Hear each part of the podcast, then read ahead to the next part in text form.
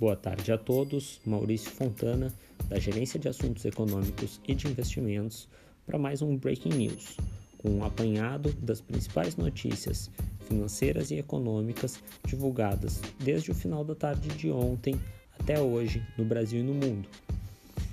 Em primeiro lugar, gostaríamos de destacar que ainda ontem o Conselho Monetário Nacional anunciou que fixou a meta de inflação de 2024 em 3%, abaixo, portanto, da meta de 3,25% definida para 2023. O intervalo de tolerância continuará de 1,5 ponto percentual para cima ou para baixo. Com essa decisão, o Conselho Monetário dá continuidade a um ciclo de reduções da meta de inflação que já dura seis anos, em 2017, quando a inflação a ser alcançada era 4,5%, o CMN anunciou que a meta passaria a ser reduzida a partir de 2019, com o objetivo de aproximá-la de padrões internacionais. Já hoje pela manhã, tivemos a divulgação, logo cedo, do Índice Nacional de Preços ao Consumidor Amplo 15, o IPCA 15, uma prévia da inflação oficial no Brasil. O IPCA 15 acelerou para 0,83% em junho, depois de uma alta de 0,44% em maio. O indicador ficou muito próximo da mediana das expectativas de mercado. Entretanto, com este resultado, o índice acumula agora em 12 meses uma alta de 8,13%. Vale notar que a alta de junho representou a maior alta para um mês de junho deste indicador desde 2018 a elevação do índice de preço ao consumidor dessa forma deve seguir pressionando a autoridade monetária a realizar um esforço maior na elevação da taxa de juros em seu próximo encontro, que acontece em agosto.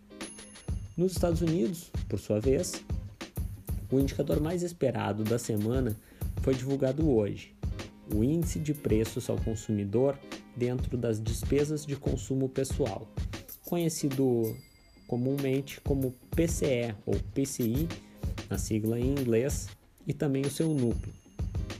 O indicador subiu 0,4% em maio, depois de uma elevação de 0,6% um mês antes. Em relação a maio do ano passado, o índice acelerou para 3,9%, enquanto seu núcleo apresentou um comportamento parecido, mas com uma alta de 3,4% na base anual.